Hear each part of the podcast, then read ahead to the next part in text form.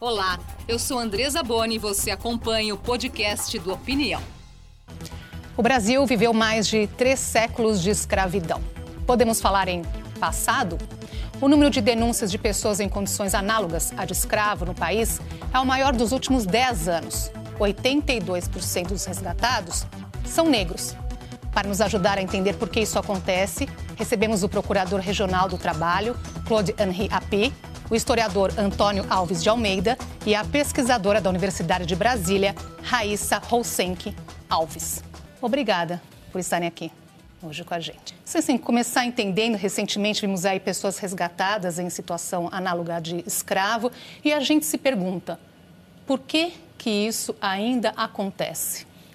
É, o que acontece é, primeiro, a situação de vulnerabilidade da maior parte da população brasileira a precariedade que esses trabalhadores têm em suas cidades de origem, a, a falta de possibilidade de eh, terem, proverem sus, seu sustento e caírem em promessas, normalmente aliciadores, que lhes digam que vão ter melhores vantagens e a situação é diferente.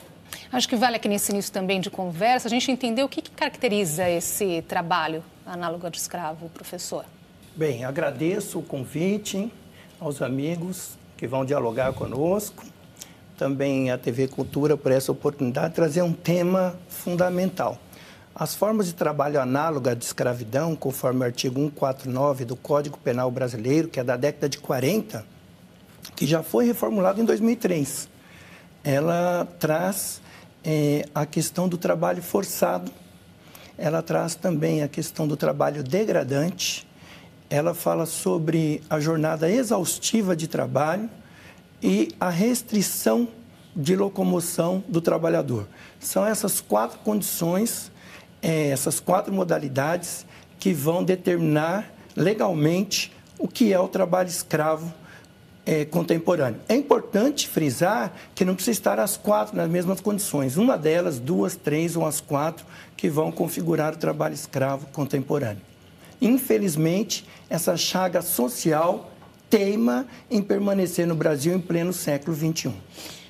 Agora sobre o perfil dessas pessoas, né? Porque tem esse dado aqui que chama a atenção, que 82% dos resgatados do trabalho escravo no Brasil são negros. Então, o quanto existe essa relação, existe essa relação entre esse tipo de trabalho e o racismo no nosso país? Nós pensarmos a formação do Brasil, né, nós fomos um país forjado pela escravidão, né, quase 400 anos de escravidão, de uso do trabalho negro de maneira é, forçada, e uma escravidão que era legalizada até 1888. E depois deixa de ser, mas essas pessoas que eram escravizadas não contaram com é, políticas de reinserção ou mesmo a forma como o país lida com sua memória em relação à escravidão, né?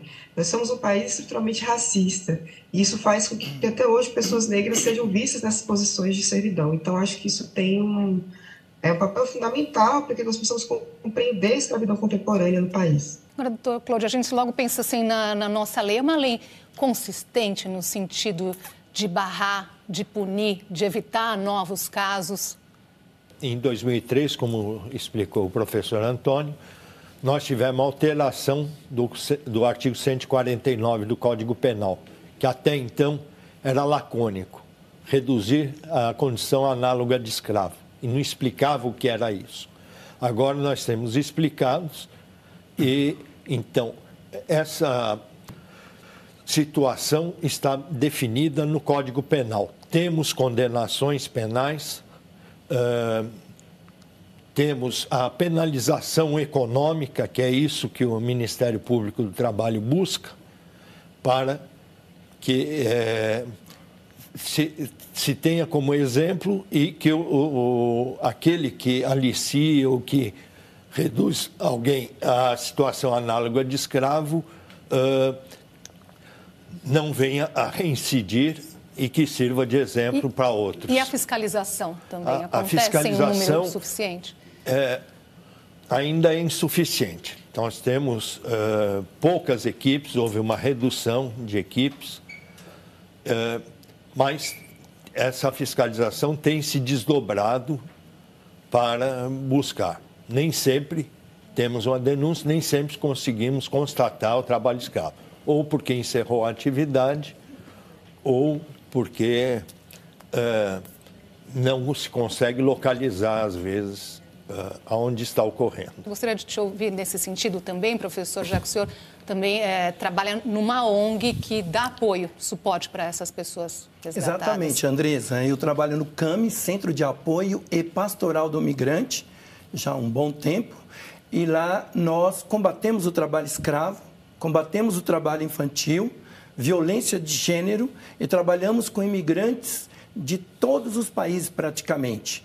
E nós entendemos que e percebemos que o perfil dos trabalhadores escravizados no Brasil em geral são imigrantes, são indígenas e são brasileiros.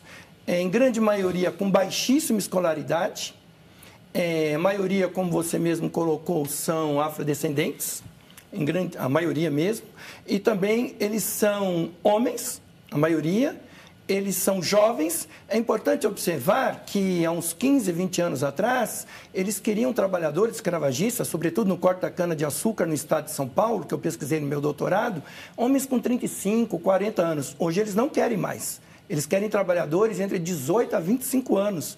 Então, eles querem pessoas que tenham muita força física e que tenham todas as condições de dar o maior lucro possível.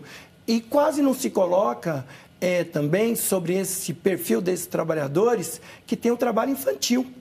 E muito ainda, inclusive entre os imigrantes na cidade de São Paulo. Agora, o quanto é importante, Raíssa, entender, né, dar cara, entender quem são essas pessoas, justamente para um trabalho de políticas públicas para evitar que novos casos aconteçam? Como eu falei, como o professor reforçou, se nós temos é, uma maioria de pessoas afetadas, que são pessoas negras ou pessoas é, de ascendência indígena, mesmo quando você trata de, de, migrantes, então esse é um dado relevante, né? Como nós vamos pensar políticas públicas é, de reinserção dessas pessoas, ou mesmo a forma como nós tratamos o trabalho e os próprios direitos do trabalho no Brasil, né? É, nós temos uma resistência no país muito grande à legislação trabalhista e à aplicação da legislação trabalhista.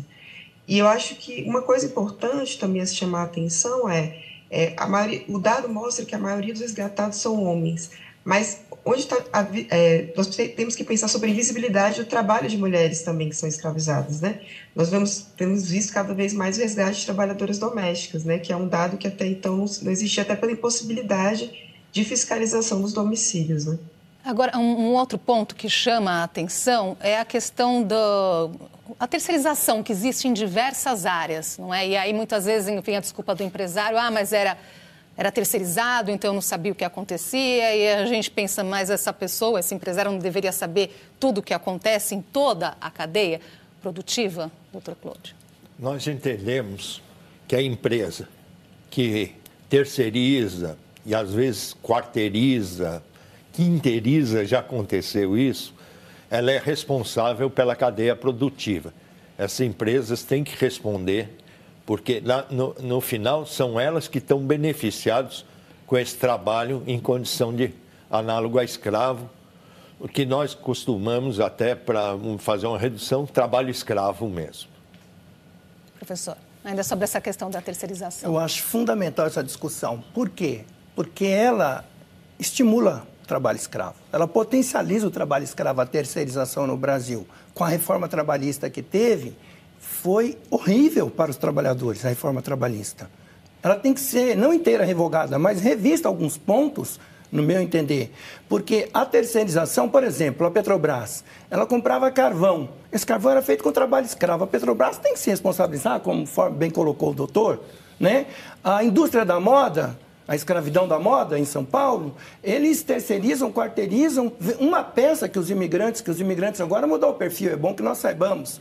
Há 10, 12 anos atrás, os imigrantes de São Paulo estavam ali no Brás, no Bom Retiro, que é o centro de São Paulo, para quem não conhece. Agora, nós estamos atuando com os imigrantes, sabe onde? Nas periferias das periferias, que é muito mais difícil de fiscalizar, doutor.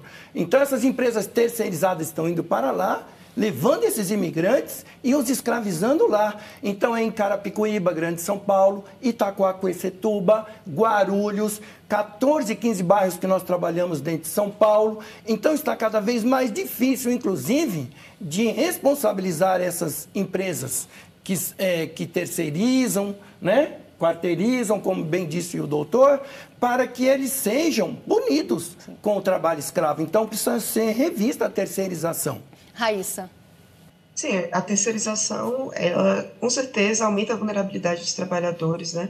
A partir do momento em que você permite, por exemplo, a terceirização da atividade fim de uma empresa, é, qual é o sentido disso, né? Você, a empresa não se responsabilizar pelos trabalhadores que está contratando, né? E de maneira geral, nós estamos falando de empresas milionárias, bilionárias, que têm recursos, mais do que recursos, tanto para contratar como para fiscalizar uma cadeia produtiva. Então, eu, mais do que nunca, preciso reforçar essa responsabilidade das empresas de monitorar toda a cadeia de produção dos seus produtos, né? Agora, doutor Claude, a gente, olhando para os números aí, ano após ano, esse número vem aumentando. Esse ano já, né, três meses aí já temos quantos casos comentou? É, dois meses e meio nós já temos praticamente 600 trabalhadores resgatados nesse ano. Dois meses e meio. Aí, olhando para isso, vem uh, aumentando, mostra que há mais casos de abuso ou também há mais denúncias? As pessoas estão com mais coragem de Eu creio que haja mais denúncia. Uh, nós não temos uh, os números exatos, mas o Brasil já resgatou mais de 60 mil trabalhadores em situação de trabalho escravo. Uh, o ano passado, o Ministério Público do Trabalho recebeu 1.973 denúncias, uh, propôs 133 ações civis públicas e celebrou 300 e, mais de 350 compromissos de ajustamento de conduta, o conhecido TAC, buscando responsabilizar os empregadores e muitas vezes os tomadores de serviço dessa por, da cadeia produtiva. Falando nessa questão do TAC, nessa denúncia recente do caso das vinícolas, foi uh, um ajustamento de um pagamento de 10 mil, não é? Por, por, por trabalhador. É, não chegou exatamente não, 10 mil, 9.600 Menos do que coisa. isso, então, era aí que eu queria chegar. Mas, é, é, um valor é, suficiente para coibir? É, veja bem, esse número, é, é o valor é o dano moral individual, cada trabalhador recebeu. Há o dano moral coletivo também, que nós buscamos que se pague à sociedade para ações de, de prevenção ou, ou para aqueles que trabalham nesse trabalho de combate ao trabalho escravo. Não para o Ministério Público, porque nós somos proibidos de receber qualquer Sim, valor. Sim, mas o valor é um valor suficiente? É, às vezes o valor é o possível. Depende do caso, há valores Porque no mais caso das empresas, a gente pensa que muitas vezes é preciso se mexer no bolso para dar lição, Sim, não é verdade? É, mas é, nós temos que pensar também os parâmetros que o judiciário fixa e às vezes são mais baixos que isso e a demora para até ter uma prestação jurisdicional. E também não pode o dano moral, pela jurisprudência, ser algo que significa que o trabalhador venha se enriquecer por causa disso. Porque senão ele vai falar, eu vou ser sempre escravizado porque eu vou ganhar dinheiro nisso. E eu vou passar a palavra aqui para a Raíssa sobre esse assunto das indenizações, Raíssa. Eu acredito que o caso das vinícolas é um caso exemplar, assim, né, de a violência é, a que esses trabalhadores foram submetidos, a diferença de condições de trabalho, do papel da terceirização nessa vulnerabilidade, mas eu acredito que as indenizações por dano moral individual previstas no acordo coletivo foram tímidas, assim. É, né, acho que é importante sempre a gente pensar quanto que vale a, a dano moral, né, à vida de um trabalhador escravizado, né, e o tamanho da violência que foi usado nesse caso, né.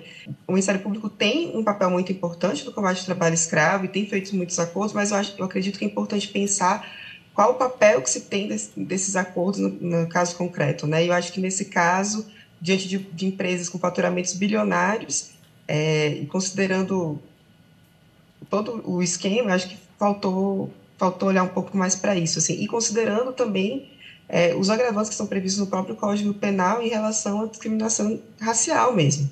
Né? Nós sabemos que os trabalhadores baianos tinham uma diferença de tratamento em relação aos trabalhadores gaúchos, né?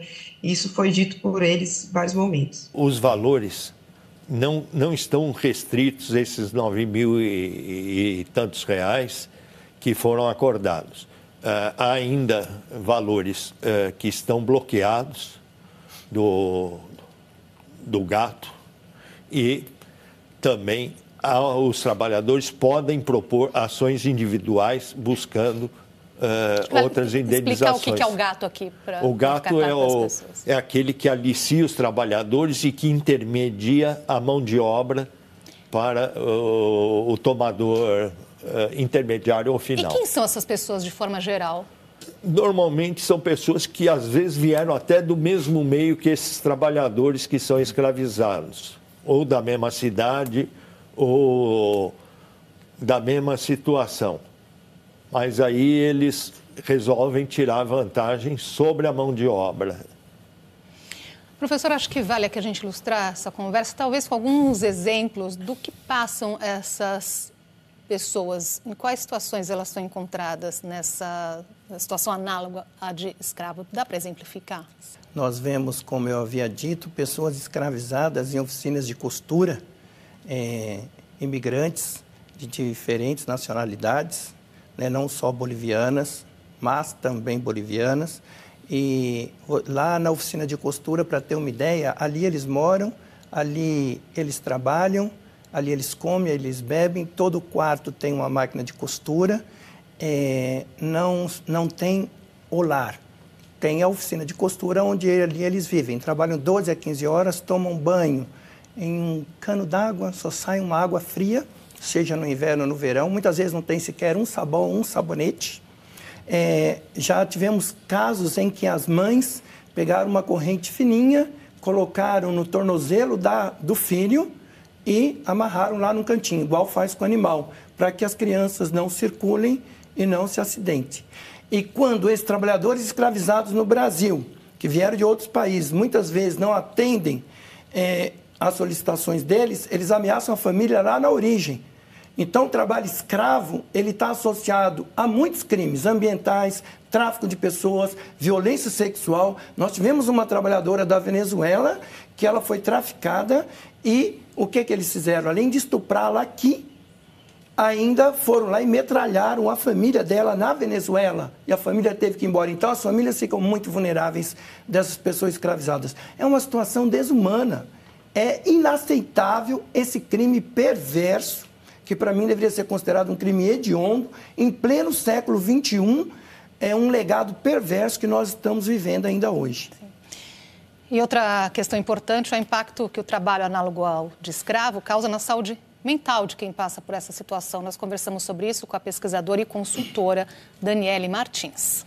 Além de ter que lidar com todos os problemas né, inerentes à situação que eles, que eles estão, toda a dificuldade diária de estar nessa situação, eles ainda têm conflitos internos e sentimentos de revolta, vergonha, medo, impotência e até mesmo culpa por terem sido enganados com propostas falsas de emprego. É uma série de elementos que tem um potencial bastante destrutivo para a autoestima desses trabalhadores. Por isso que é tão importante que além de receberem todas as verbas indenizatórias, é, terem uma chance de, de reinserção no mercado de trabalho de uma forma protegida, com um trabalho digno, que eles tenham é, um acolhimento que seja humanizado e que considere todo esse contexto pelo qual eles passaram.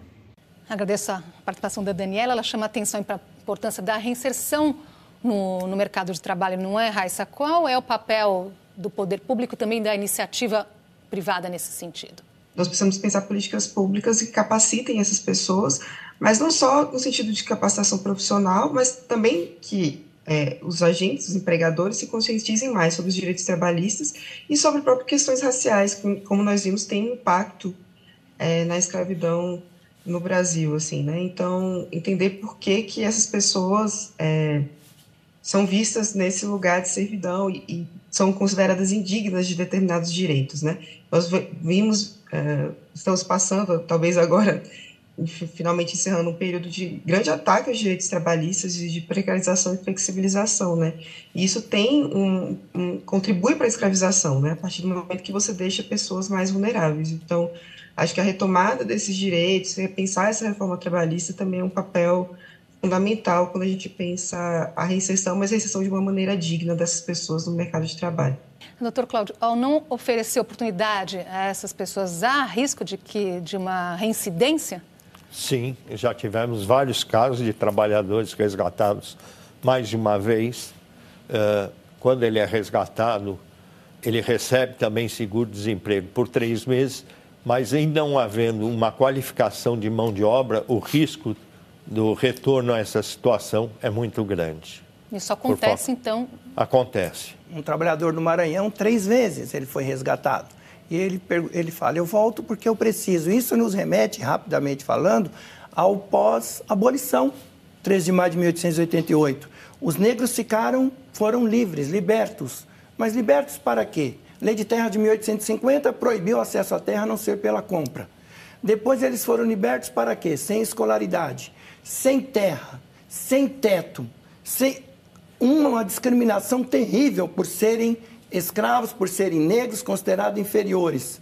E aí eles vão para o morro, vão para as periferias. Hoje, os resgatados estão livres para quê? Essa é a pergunta que nós fazemos. Nós temos resgatados lá no CAMI, nós atuamos, que o que, que vai ser feito com aquelas pessoas que serão feitas resgatados do trabalho doméstico, 65, 70 anos, negras, semi-alfabetizadas, praticamente cegas, sem ninguém, porque os escravagistas não permitiram que eles construíssem família, namorassem, que elas namorassem, que elas vivessem. Hoje elas têm a quem?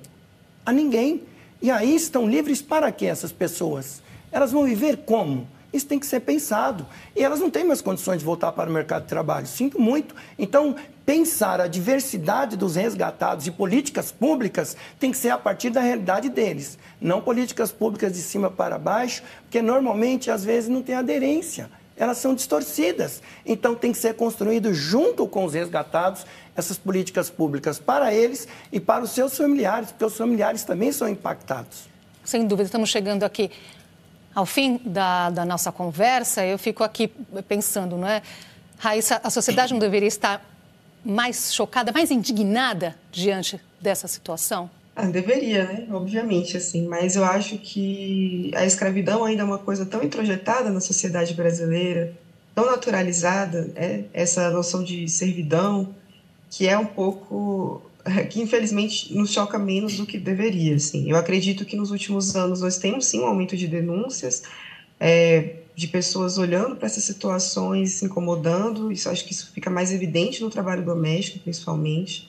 Mas eu acho que sem pensar o Brasil enquanto sociedade como um todo, vai ser muito difícil a gente conseguir erradicar o trabalho escravo contemporâneo. Né? Eu acho que a gente precisa se repensar enquanto país, repensar enquanto o que de fato é inclusão, o que de fato acontece com pessoas negras e pessoas indígenas no nosso país, como nós recebemos também é, os migrantes de diferentes lugares. Então, acho que sem pensar esse pacto social que existe, nós não vamos conseguir erradicar o trabalho escravo.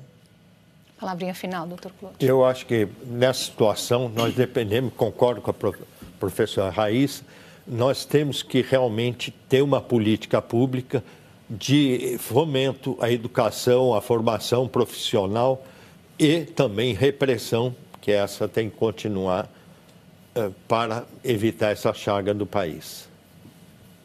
Cada um de nós, cada brasileiro, tem que, nessa obscuridade, nessa coisa tão triste, acender uma luz, fazer a sua parte, acender uma lâmpada. Se não tiver a lâmpada, acender uma vela. Se não tiver uma vela, acender um palito de fósforo. Mas é fundamental nós clarearmos isso, darmos visibilidade e combatermos. Porque não é possível termos novos navios negreiros ainda. Será que daqui a 100 anos não vão perguntar como essa sociedade aceitou isso? Isso também não é uma escravidão? Você trabalhar o dia inteirinho, acordar às 4 da manhã e dormir 10 horas da noite e chegar ao final viver ficar é, neutro diante dessa situação. Diante dessa situação. Também é, é, é, a pessoa também tem uma responsabilidade, não é? Perfeito. Professor. Olha, mais sobre esse assunto aqui tem a dica do livro do professor Antônio Alves de Almeida, Trabalho Escravo Contemporâneo. Obrigada pela presença de vocês aqui hoje. Até uma próxima oportunidade. Raíssa, doutor Claude, professor Obrigado Antônio. à TV Cultura, você, Andressa e a sua equipe. Minha opinião fica por aqui. Acompanhe o nosso podcast e também nosso canal no YouTube. Obrigada pela sua companhia. Boa noite para você.